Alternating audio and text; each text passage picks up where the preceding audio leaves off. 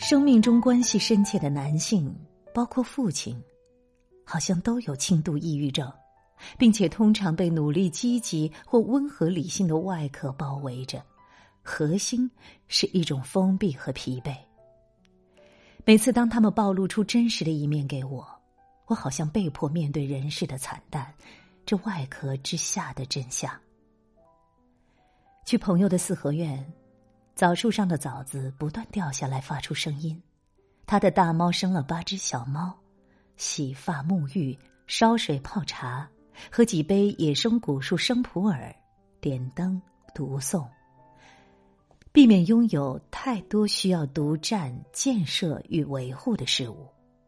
行李箱里塞了一双跑步鞋，但不知道会不会去山坡跑步。